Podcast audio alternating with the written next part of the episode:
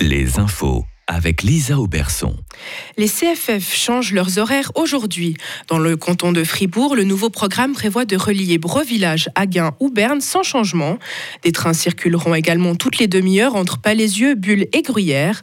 L'offre sera aussi plus variée à destination des régions touristiques de Suisse, notamment le nouveau Golden Pass Express, un train panoramique reliant Montreux à Interlaken. L'engouement du public a été impressionnant ce matin pour tester son premier trajet.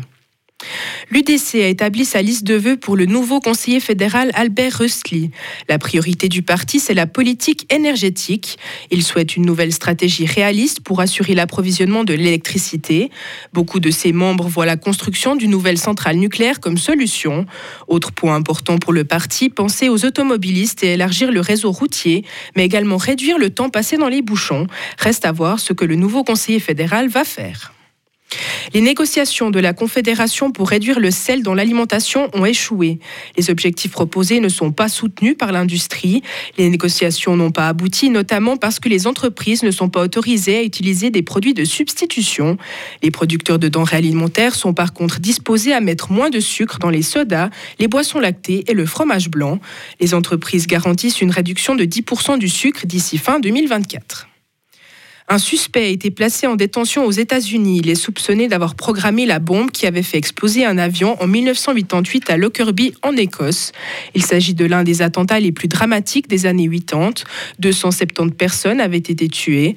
Le suspect est un ancien membre des services de renseignement de l'ancien dirigeant Kadhafi. Des tensions ont éclaté aujourd'hui dans le nord du Kosovo. Des inconnus ont échangé des tirs avec des policiers. Ils ont lancé une grenade assourdissante sur les forces de l'ordre. Les routes menant à la frontière avec la Serbie sont barrées et des citoyens serbes paralysent le trafic frontalier. La région est depuis longtemps sous tension car la Serbie ne reconnaît pas l'indépendance du Kosovo et encourage ses citoyens à défier les autorités kosovares. Emmanuel Macron s'est entretenu avec le président ukrainien Volodymyr Zelensky aujourd'hui. Cet entretien a servi à préparer la conférence de soutien à l'Ukraine qui se tiendra mardi à Paris. Le président français souhaite répondre aux besoins des Ukrainiens pour passer l'hiver convenablement. Il veut aussi proposer des entreprises françaises pour aider à la reconstruction du pays. Ils ont aussi discuté de la mise en œuvre d'un plan de paix en 10 points.